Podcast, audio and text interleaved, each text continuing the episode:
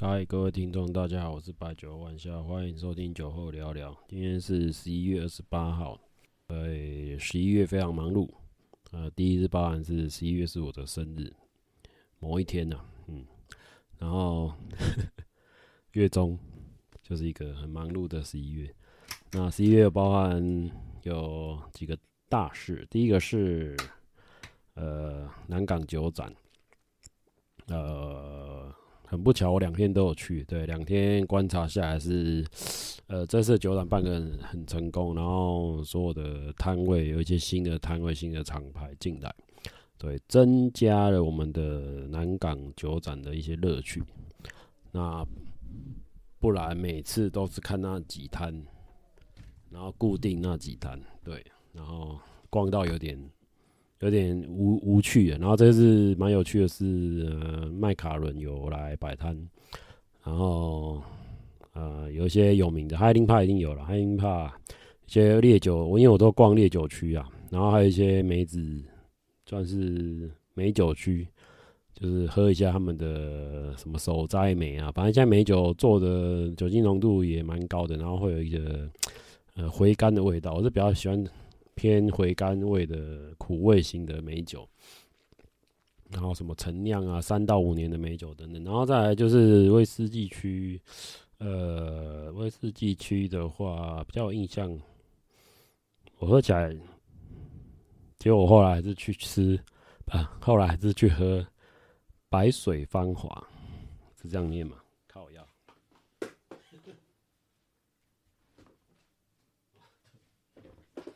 吗？终于念，终于一次念对他们家名字。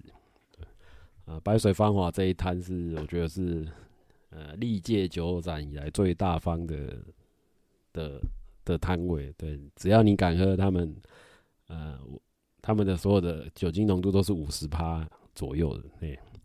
五十趴左右还有二十趴的就比较淡的。那你你喝惯了重口味，呃，喝完之后你再去喝其他威士忌。你会觉得嗯，就就还好而已，对，就是他们的家的味道有很多变化。然后其实这一摊就是来自宜兰的那个米酒酿米酒的一个摊位这样子。然后再就是还有一个是虎尾酿，虎尾酿这一次我也蛮 surprise，是他们的琴酒跟拉哎拉姆嘛，对，琴酒跟拉姆蛮。蛮惊讶的，觉得它味道是黑米，黑米的一个味道尾韵呐，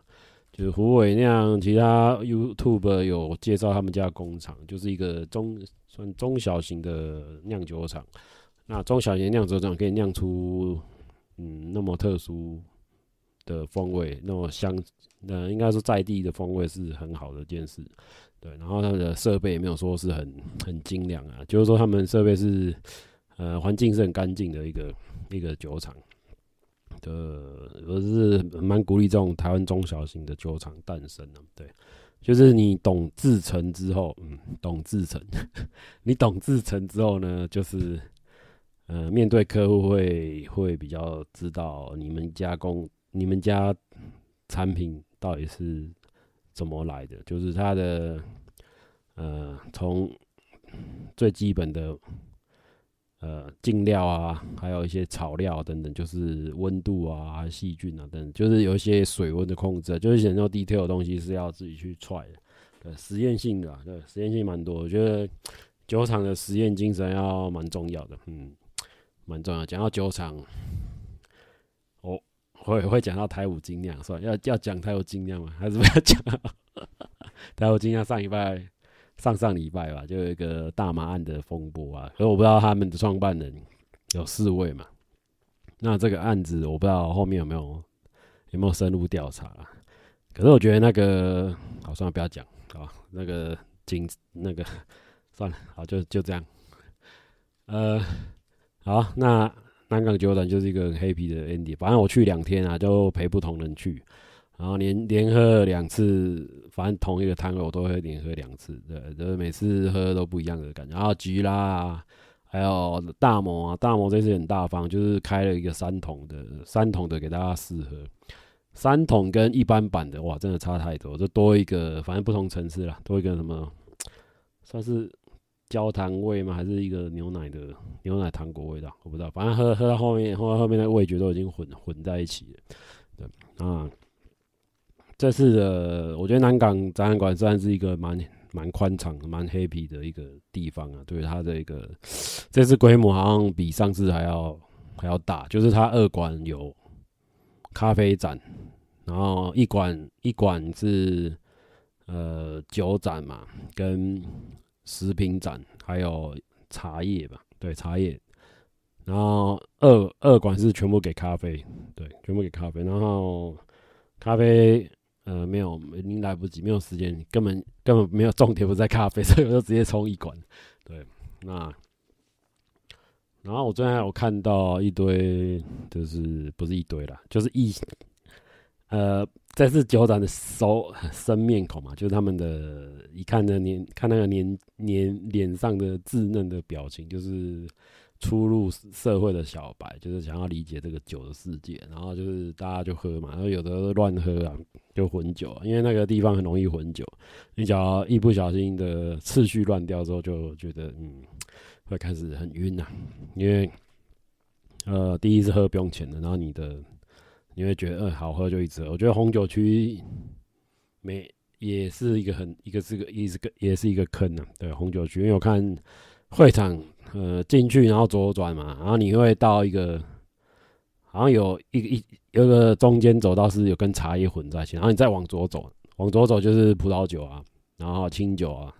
哦，清酒也是一个蛮相见，反正最最近有几摊清酒真的蛮蛮不错，然后再就是啤酒区，啤酒就是打猫嘛。打猫就是有来，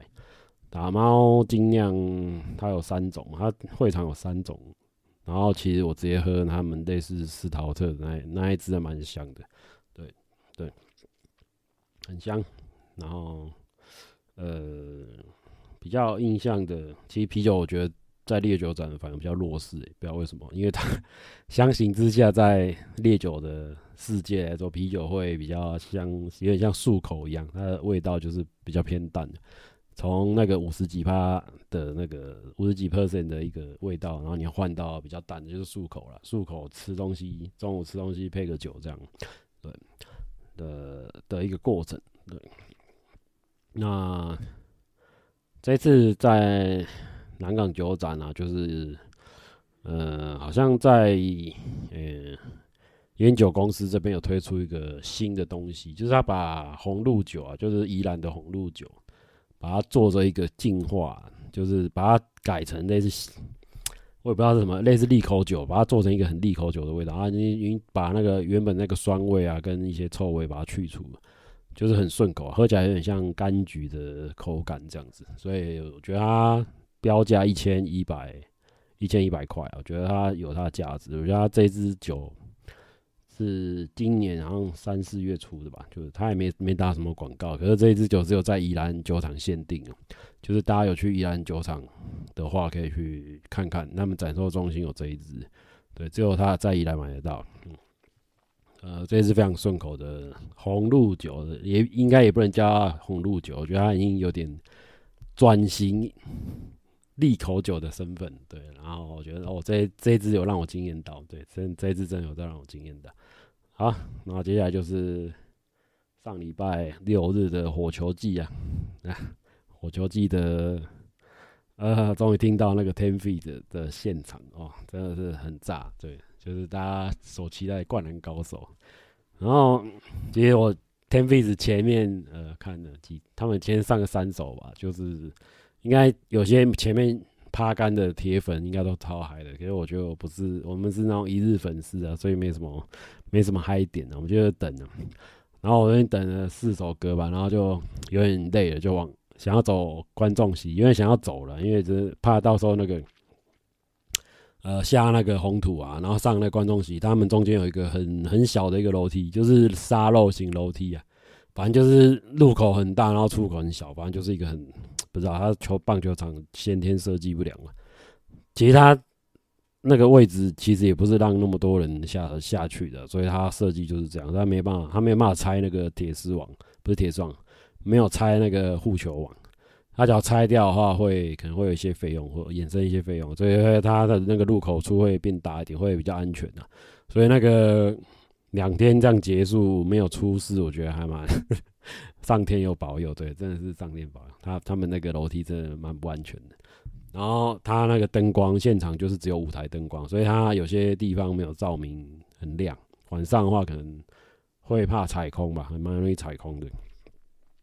所以那地点我觉得，嗯，呃，有需要再改善，有些环境设施需要再改善。反正那个乐天棒球场好像说今年、明年开始会做修缮嘛，就开始做大整修了。对，桃园桃园市政府会做一个修缮的作业。对，然后嗯。呃，火球季的大概感想是，整体给他嗯七十五分吧。对，要我要我比较大港的话，还是觉得大港是比较 比较 chill 的一个地方。虽然它要走很远，可是大港它的呃每个餐馆每个餐馆特色，然后它的地点啊，就是在博尔嘛，所以它是吃东西啊、买东西很方便。优点。非常的 few，对，非常的 chill。然后火球祭就是一个很封闭的一个地方啊，反正你买东西一定要在里面，呃，就是官方售价，对，官方售价。然后在外面就是他他们很特别，就是在外面有一栏子，然后在农田还是什么，有人在卖小吃，那那些小吃的价格跟那个一墙之隔就差了快五五六十块，对，所以大家都蛮聪明的，做了聪明理性的消费者，对，所以都往外走。然后就我们就跟我们同事啊，原本是要三个人来，就有一个人中途绕干，对，连早上说反正就赖赖怎么赖都没有人，反正就是就消失。然后隔天礼礼拜礼拜日晚上在那边说哦，sorry 啊，有事情不能来，对，所以礼拜我们就被放鸟，放鸟，放鸟两天了，对，我们就自己原本是他发起人要买，说要来这里，所以我我们才陪他，就。我们两位买票，就发起人没有买票，我要靠我腰，就搞笑啊，就呃让大正赚了两张票，有没有？这样这样讲起来好像买票好像很了不起，对。所以今年火球祭价格也提高了，所以有点小贵啊。所以人潮我觉得有有些人就嗯会稍微捏一下，对，就没有去去买去买。买入场啊，所以它整个呃一楼的缺点，对，一楼缺点是厕所不足啊。他们唯一在一楼好像没有厕所，就你要真的要上厕所要去棒球场里面，然后一楼那个美食区那边完全都没有厕所，我觉得这是一个 bug，嗯，蛮蛮蛮需要改进的地方。因为他们在另外一个小舞台吧，小舞台那边人潮蛮多，所以没有设，只有一间那个棒球场的。类似神帐厕所，我那一间超级热门，所以一堆人那边排队，排超久。你排那边不如去排楼上，不如直接上去楼上上会比较快一点。这是两天来观察的心得。然后，好了，反正火球祭这是一个很好的地方。我讲好嘛，就是他动，呃，应该说这次邀请的团体有。有喜欢的，对，有喜欢，然后一般就台团嘛，台湾的独立乐团，所以大家听的就就差不多。可是他们今今年有准备一些比较特别的东西，啊，也说算特别嘛，就是有些曲目有稍微小改编一下啦，对。啊，其实我没有听的，每一团都听哦，因为我们的呃美秀居然有听，然后血肉果汁就有听，Trash 有听，其实第一天。第一天其实大家重点票就是 10V 的，所以第一天票是完售的。然后第二天人潮就稍微少一点，然后有有天空，好险天空作美都没怎么下雨，要不然嗯就是有点要下不下的感觉。那还有一个交通啊，我觉得交通是嗯，不知道那个地方是机场捷运的班距真的非常长，六日啊六日班距就蛮长的，所以是要要是要赌一下运气啊，要不然就是。呃，开车，开车也难啊。你要喝酒的人就开车很麻烦，就坐坐 Uber 过来这样。然后他们的验票的路口好像也只有一个，对，所以我觉得这是，就是说他们验票是有一一个摊位在验票，然后可能要进去要安检嘛，就是有两个，有两个路口啦。然后可能它中间有个是 VIP 的入口，哦，那个 VIP 很。很不知道，就不晓得做给不知道，就是一个气势吧，一定要放在中间，然后 VIP，然后我们买票的人要跑到别的地方，对，我们有抖内有抖内钱的的听听那个听团仔要走别的地方，然后他们 V I P 就搞不好是不用钱的，就直接走中间。对，这这是一个很奇怪的设计啊。所以说整体来说还是大港会比较，因为大港也是比较比较办比较久啊，火球季才三届而已。对。三届可是还有很大的进步空间，然后光动线啊、厕所就还有一些，还有对，还有一个很奇怪的，就是要刷刷那个票卡，它可能是要统计进出场人数，可是我觉得这种东西没有必要，因为你在大门已经验过一次票了，我觉得在里面在呃在那个棒球场跟小外面的户外之间在穿梭的话，还要再验票，我觉得是一个很很鸡肋的东西，鸡肋的东西，对，没有必要，没有必要，完全没有必要验那个卡。虽然是他们最后一场，那叫什么？晚上的时候就，呃，最后一团演了之后散场就没有再演了。对，就是散场。礼拜一啊，礼拜天 V 之后就没再演。啊，讲错了，礼拜六，礼拜六天 V 的完就没有再演。那所以我说嘛，所以这是不需要的。你白天白天为了那个点阅率，不是点阅率啊，那个计计人计人次需要。用个悠游卡机来刷一卡通，我觉得这是没有必要的事情，让大家那个队伍都放慢，整个是卡在门那边的。然后很好笑是，大家的那个手环都戴在左边，然后你的机台放在右边，然后你的手要放在右边，那你手那个手这样，左手到右手这边刷，然后你人就停住了，对，因为你自己自己的自己的手把自己身体卡住了，你没办法边动边。边刷就是没办法很潇洒，然后最后索性呢就把那个手啊放在右边，放在右手直接刷比较快。好，这是一个整理出来的沙路逊希望他们，希望各位呃朋友可以可以可以反必备一下，对这个沙路逊是很对。那不然就是把那个又塔机台取消了，我觉得那个真的没有必要了。我一个很奇怪的点，然后那个里面的食物就嗯。啊，不予置评。完，我们没有吃里面的食物，完全没有吃。好了，就是我们都在外面解决。反正它旁边就是那个环球购物中心，是环球嘛？什么 Gold Gold Mall？反正就是一个美食街啦，就有个购物中心，有美食街。啊，其实生活经验是有好一点。然后在斜对面还有全联社，就你走到棒球场的，然后斜对角有有点小远了，然后就有一个美联，不靠北。就有一个全联全联福利中心，啊，全联福利中心就是一个很好卖酒的地方。那至于要怎么带进去，你们自己各自发挥，哈，各自发挥自己的想象空间。好，现在回到市场的消息。首先呢，我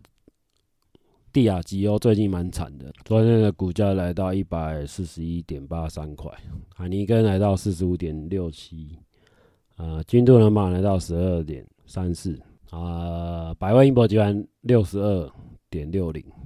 好，首先来介绍百威英博集团，他们这几天重大消息就是，他们终于把那个呃，他们的行销主管辞职，把他解职，因为单位百就是百威单位啤酒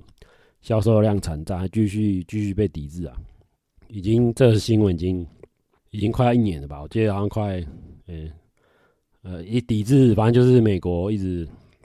消费者一直做抵制的动作，说作为单位啤酒，百威单位就一直一直被抵啊，抵到最后忍不住，就是百威英博集团把他们美国的行销主管把他辞职，把他解职。好，这故事大概是这样。呃，简言之呢，就是这新闻 新闻的在奇摩的那个投资，那个英美国的奇摩投资啊，就是。他们把美国首席执行长啊，呃，靠北这怎么念的？博努马加布，博努马加布，加布，然后宣布退出。然后他们的做法是因为这个跨性别的那个 那个合作的时候拍一支广告，然后就这位仁兄呢担任行销工作。他们就是把所有活动的主打就是还是这个跨性别，然后淡味啤酒。这广告，然后就是呃，还来谴责这些反同性恋的人呢、等于说你的消费群被你骂一顿，然后说你不应该这样，反正就是他这个行销主管做一些很奇怪的事，就是要人家觉得你在抵制的，然后你还去，反正就为了这个理念嘛，坚持做自己啊，然后就说，哎、这个你不能呃贬低他们消费者，说你不能做，嗯，反正就是呃有一些争执啊，然后让这些消费者醒了，就是弃扬弃这个品牌，就讨厌海尼根，讨不讨厌百威，然后他们到今年年底还是没办法解决这个问题，你看光光那个。这个广告一出来，然后就一堆人就下课，然后就是他们百威百威英博也不认错，说他们找错找错代言人，他们也不认识不认错，然后他就是一个呃很奇怪的一个行销手法，然后他从头到尾就是硬硬干到底，然后他们的这个职位不会被填补，他们有首席的一个商务官去做。做负责后续的一个行销的工作，等于说这个暂时百威英博基本不会再请新的行销主管，他们他们可能怕到，对，就是一个 一个产品就是一个抵制到无无尽期啊，哎，那其实这个被辞职这个呃 Gabriel 啊，他的履历其实也蛮丰富，他曾经在蒂亚吉欧工作，然后在轩尼斯工作，也在 Louis Vuitton 工作。就他的一个经历是很长很满的，可是我不知道为什么他会拍出这种广告，然后就嗯，就自毁前程啊，就等于是让公司整个整个产品线都再见就掰掉了。那再来就是为了挽救这一支单位啤酒，因为这些单位酒没有来台湾嘛，反正他们就是努力吸引消费客群啊。然后，其实底下新闻的留言有看出，百威在美国市场真的蛮蛮惨的。就是第一，他们那个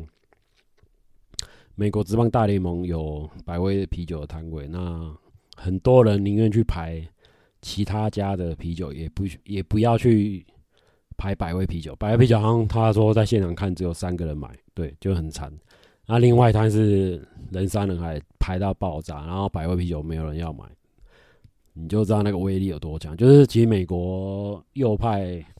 右派的这实力真的蛮蛮恐怖。我觉得他们的针对一些议题啊，就是你不要去不要去碰底线。我觉得卖吃的东西啊，尤其是卖吃的，不要去碰一些无为不为。对，就是你卖吃的，就是大家大家钱掏出来，然后拿出来买就对了。你就不要不要去碰这些奇怪的东西，奇怪的议题，奇怪的什么，反正就是。左派或右派，你就不要得罪，你就是新台币最大，对。就套句我们韩总机讲的，就是货出去钱进来，然后发大财。对，所有的其他无微博就不要乱讲，不要说什么呃万恶一四五零之类的啊，是为了为了流量啊，所以我需要我要支持 LGBTQ 的群体的支持，然后来搞这个淡味啤酒。对，反正他就搞到最后就是里外不是人，就两边两边族群都没办法捍卫这样子。所以，饮做餐饮业或者是做饮食的这一块，我觉得要特别注意，对，因为你的客人是不定、不定、不不特定的，你的客群是不特定的，所以你，呃，身为美做饮食、做餐饮，你可以发现我们台湾的那个，呃，做食品类的啊，就蛮低调，就是他们也不会去为什么，有啦，有一个蛮蛮高调，就是那易美集团的那个创办人。还是蛮高调，就是超级绿啊，绿到一个出水这样子。然后其他其他食品类的，我就看起来是做生意都蛮低调，因为他们希望他们的东西不要被贴上政党的标签。然后大家多多益善，还有一个红色的旺旺，对，那个也是他妈超级超级偏。所以我觉得应该是应该是说旺旺集团已经做大，所以他也没有 care 那个食品。掉多少了？反正他们有大陆的市场，所以没差。好，这是一个两个极端的例子，一个极绿的义美，一个极红的旺旺。好，这是食品界的一个奇葩啦。可是，一般比较底下品牌不会这样搞了。对，不用那么，你没有那么那个看展，不要去搞这种无为博诶。对，所以百威啤酒，百威啤酒不是旺旺集团的，你没有那个政党的澳元，所以你不要乱搞。好了，然后再下来就是蒂亚吉欧啊，蒂亚吉欧目前蛮惨的，就是它的，唉，它的股价，唉，看的实在是，现在来到一百四一十四十一块啊。那蒂亚吉欧在这六个月期间一直往下掉，从原本的二零二三年七月嘛的一百七十块，现在到你看才几个月，七八九十十一，那现在变成一百四十一块，对，昨天开盘，对对，昨天开盘的价钱。地亚胶是可以逢低买进？这个问题不要问我，就是问你们自己。对，然后大家觉得地亚胶这间公司还有没有救？呃，首先呢，我觉得他们的那个执行长往挂掉真的有差，就是他们呃，其实卖烈酒的啊，卖烈酒这种东西很吃那个人人情啊，很吃卖酒这种东西很吃人情，就是很吃人际关系啊，所以你。你们家的大老板奥兹或怎样，就是真的有差，就是他可能会削弱的那个消费力，真的，呃，B to B 这块可能会有一些、有些、有些问题，就是你的人不一样，然后你是不是要重新建立关系？对，那跟 B to C 就不太一样了。欸，B to C 不太，就是 B to C 还是蛮重、蛮重情的，就是一句话嘛，要不要买啊？买，那进多少啊？或者说六千万，好，一亿，好，就这样，这样再买。就是 B to B 的 label 至少要千万呐，就是他们谈生意都是千万，以以国内的国内 label 都是千万在在在讲，就比如说几嗯几个货柜啊，反正帝亚吉欧都讲几个货柜几个货柜在讲的，他没有在跟你卖一箱两箱，然后他 B to B 就做的蛮大的，然后甚至那个呃帝亚吉欧有自己的，好像是有自己的，哎呀，有自己的船吗？好像有自己的船队哦，对。听说物流他们海尼根有自己的船队，就是他们自己的船专门送他们家的东西，会比较节省成本呢，因为他们就跟船船公司长期租赁他们的船这样做做运输。好了，就是国际国际的这一块。那再就是他们在拉丁拉丁美洲还有加勒比海的那个市场好像有一点问题，就是原本是营收。没有预期的高了，就只有到五到七五到七趴的利润这样子。那他们原本预期是六到九趴利润，对，所以他们的中南美洲拉丁市场有，掉下来。对，所以之前我们讲那个酒类市场在新兴开发国家有一波有一波兴起，就是在在七月七月到九月之间，就是在拉丁美洲市场有比较好一点的改善这样子。好，所以中国大陆的市场不用期待，因为最近中国大陆好像又有一波那个疫情嘛，就是什么什么肺，靠呀，什么肺病啊，反正就是奇奇怪怪病要要出来的，所以我觉得中国大陆消费力可能会还是一样，就是社交，呃，社交圈就酒酒局会变少，这有关中国大陆那个风控的关系。那再就是他们的，呃。生活形态改变，大家就是能不聚会或者怎样就尽量不聚会了。虽然现在已经解封了，所以生活形态模式改变的话，就大家就很惨，就延延延也也延伸到台湾的市场。对，台湾的市场也被波及，就是早期这些台湾的威士忌啊、XO 啊，还有一些高粱啊，都往大陆卖，全部都往大陆卖，所以它的价钱会被炒炒作一波。你不要以为台湾人他妈那么爱喝威士忌。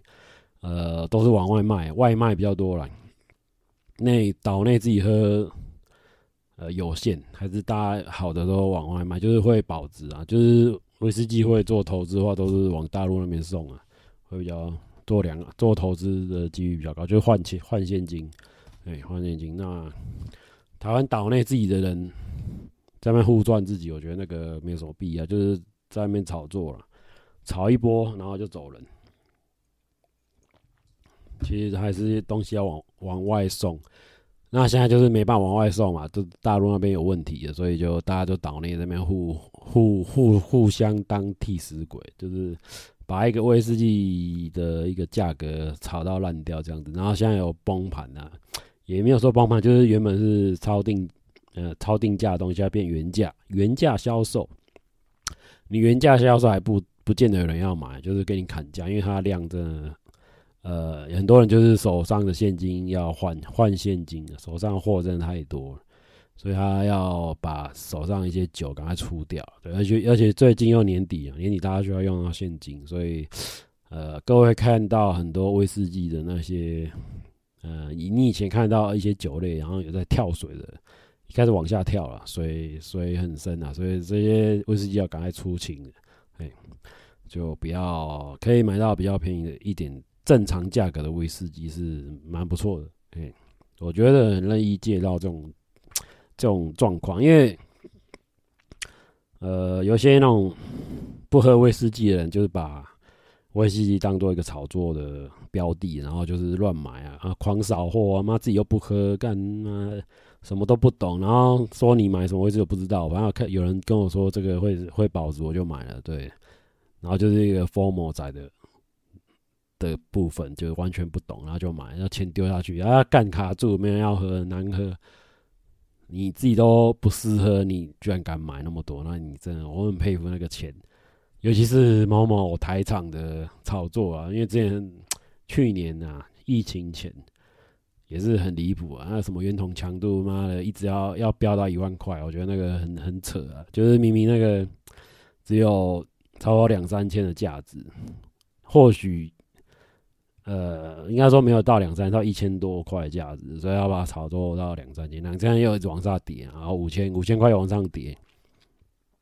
等于说你限量的东西会越，来越少，然后就物以稀为贵，然后就往上炒，就飙高了，就整个炒作了，炒作一波了，然后那个盘商借机又操作一下，哦，又往上飞，反正这个东西很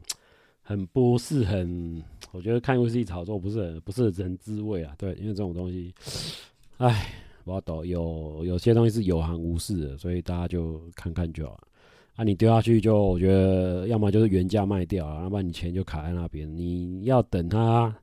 复苏吗？我我觉得你大不如把那些钱丢到股票里面会会好一点。对，现在股票又回到万七了，所以就，哎，会真的钱还是找对地方投。对，因为毕竟威士忌的的市场，大陆那边已经掉下，已经再见了。所以，除非大陆那边又崛起啊，